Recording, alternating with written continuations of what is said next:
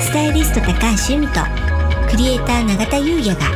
日々の生活にちょっとしたヒントになるお話をお送りします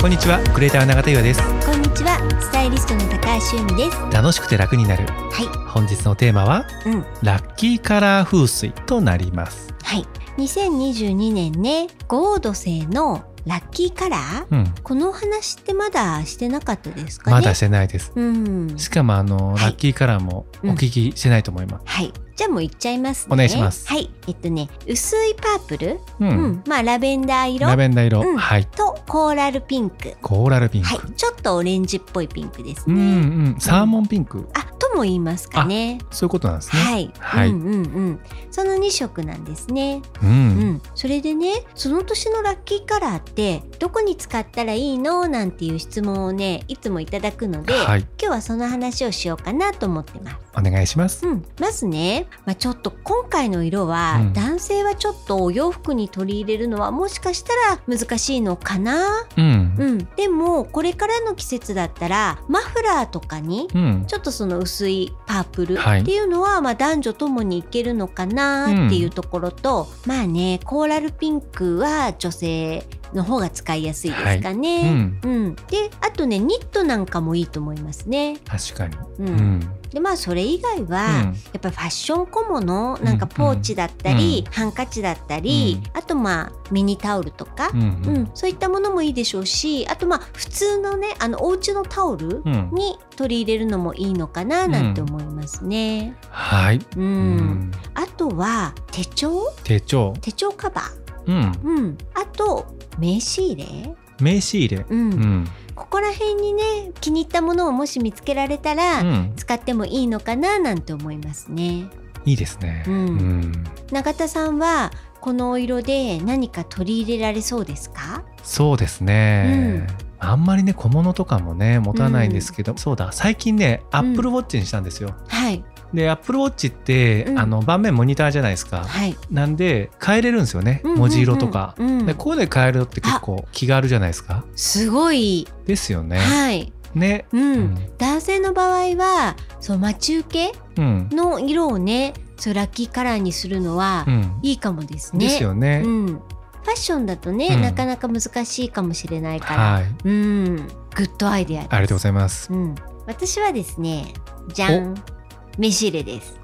買ったんですね、はい、うんでこれは来年の色これすごいでしょこの薄いパープルあと確かにそうこのコーラルピンク、うん両方入ってるんですよ。でこれを、まあ、来年用にうんうん、見つけたんですけど、はもう使っちゃってるんですけどね。あはいうんうんうんうんいいですねバッチリですねそうなんですよ。ゆみさん今年もなんかはいあのライラックとシルバーじゃないですか今年、はいなんか速攻見つけてましたもんねそうなんで何でしすたっけスマホケースいやあの飯入れあ名刺入れでしたっけ飯入れも、2021年のカラーですね、はいライラックライラックと、えーシルバー、うん、うん、のコンビの名刺入れを見つけてですね、うんもう大興奮でうん購入しましたね。ね見つけますよねよくねそうなんですよ。そうこれはリオワというあのレザー小物のねブランドなんですけど、うんあのもう本当にねいろんな色の組み合わせが、ねもうカラフルそうなんです、うん一点物であるお店なんですけうんど、そうこのね配色がねあ来年の色だと思って、うんもうこれも大興奮で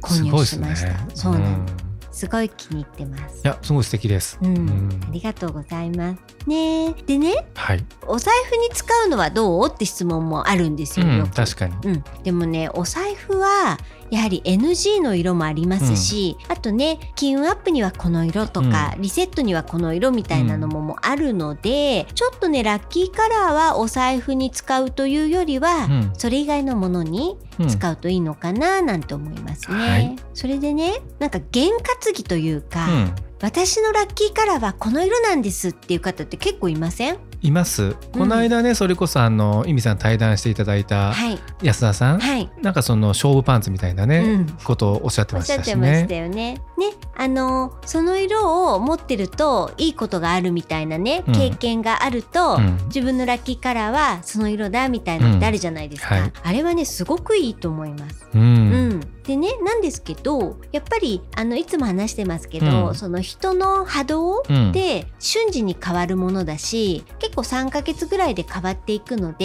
やっぱりその今の自分にうんうん会うっていうのは大事なのでね、はいまあ、過去にそういう経験があったけれども、まあ、それを使っててなんか最近ちょっとそうでもないなと思ったら、うんまたね新しいお色でピンとくるお色があったらそれをラッキーカラーっていうのもいいと思いますしね、うんなので変化するものっていうのを、えっと、分かった上でそう楽しむっていうのははいすごく大事だと思うんですよね。うんいいですね。はい、この色を持っているといいことが起こるっていう、うんまあ、たとえそれが思い込みであっても、うこれはねすごくねいいと思いますね。確かにううんん永田さんそういう色ありますか？まあ白ですかね。うん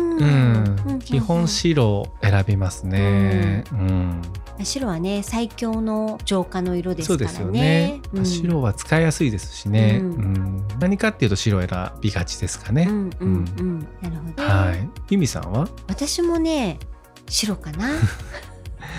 まあね、はいイベントやるとね、大体うんお互い白ですもんね。ううん